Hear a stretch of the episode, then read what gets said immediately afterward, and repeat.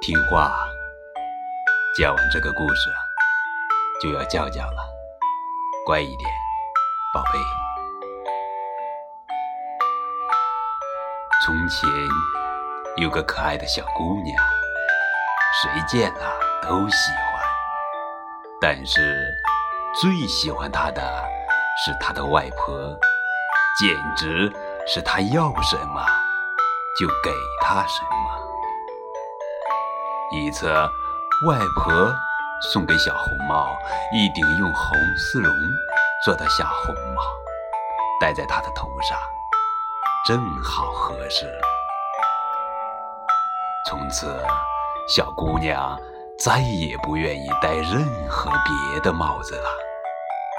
于是，大家叫她小红帽。睡了吗？宝贝。